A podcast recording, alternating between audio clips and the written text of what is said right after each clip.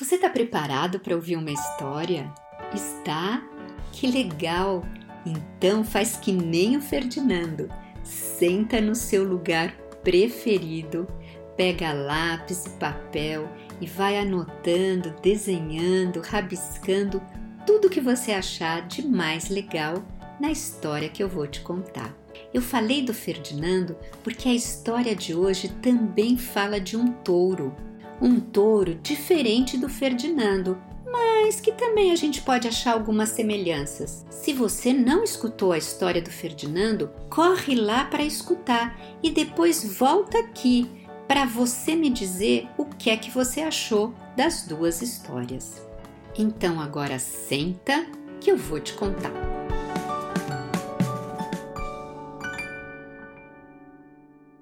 Era uma vez um touro que não se chamava Ferdinando e ele nem gostava de flores. O negócio dele era lutar e ele lutava com todos os outros touros da sua idade e também de qualquer outra idade. Ele vencia todas as lutas que ele entrava, era o campeão. Seu corpo era grande, forte, com uma grande montanha no seu pescoço de músculos bem firmes.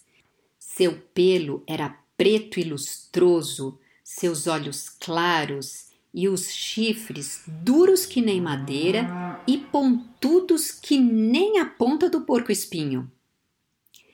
Tudo era pretexto para ele lutar. E ele lutava com seriedade, como as pessoas comem, trabalham, vão à igreja. Cada vez que ele lutava, lutava para matar. E os outros touros não tinham medo dele, porque também eram firmes na ideia de luta. Mas eles também não iam provocar o touro fiel e nem gostavam muito de lutar com ele.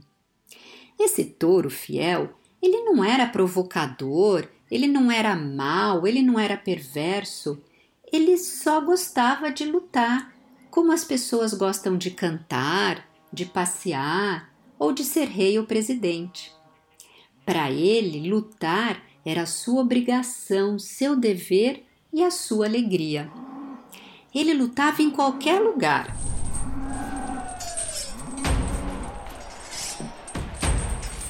lutava em terrenos altos, cheios de pedra, lutava em pastos perto do rio, em chão de pedra, debaixo de sombreiras. Nunca tinha raiva de lutar. Ele era um touro muito nobre. O seu dono sabia que ele era um grande touro, mas ele se preocupava muito com a despesa que ele dava, porque com cada touro que ele lutava, e ele machucava ou matava, o dono tinha que pagar por isso.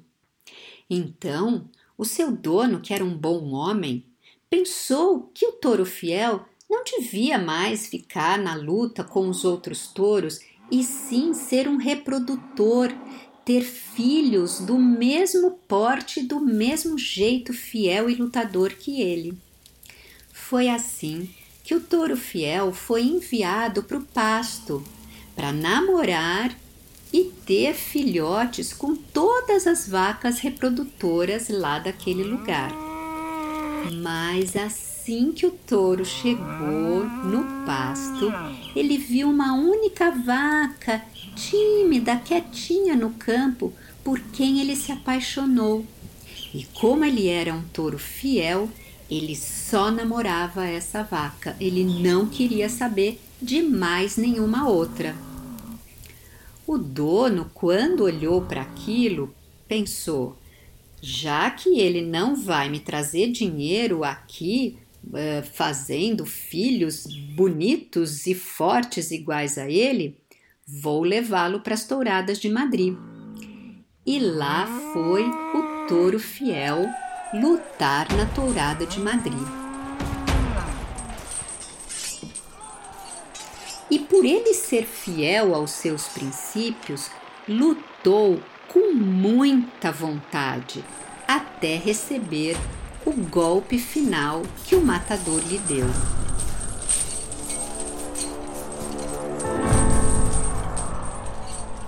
O toureiro ficou muito emocionado de saber que aquele bravo touro tinha morrido porque sempre tinha sido fiel aos seus princípios e saiu da arena pensando que todos nós deveríamos ser fiéis assim. E é assim que acaba a história do touro fiel. Não é um final muito feliz, né? A primeira vez que eu escutei essa história, eu achei que ela ia terminar igual à história do Ferdinando, com um touro fiel voltando para o pasto e podendo viver feliz para sempre com a sua vaca querida. Mas não foi assim. Me diz o que é que você achou disso?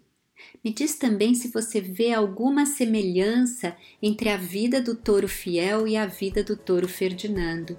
O que mais que a gente pode pensar dessa história? Manda para mim a sua opinião, manda para mim também o seu desenho, como você imagina esse touro fiel tão forte, tão poderoso. Já sabe, arroba Histórias para Conversar.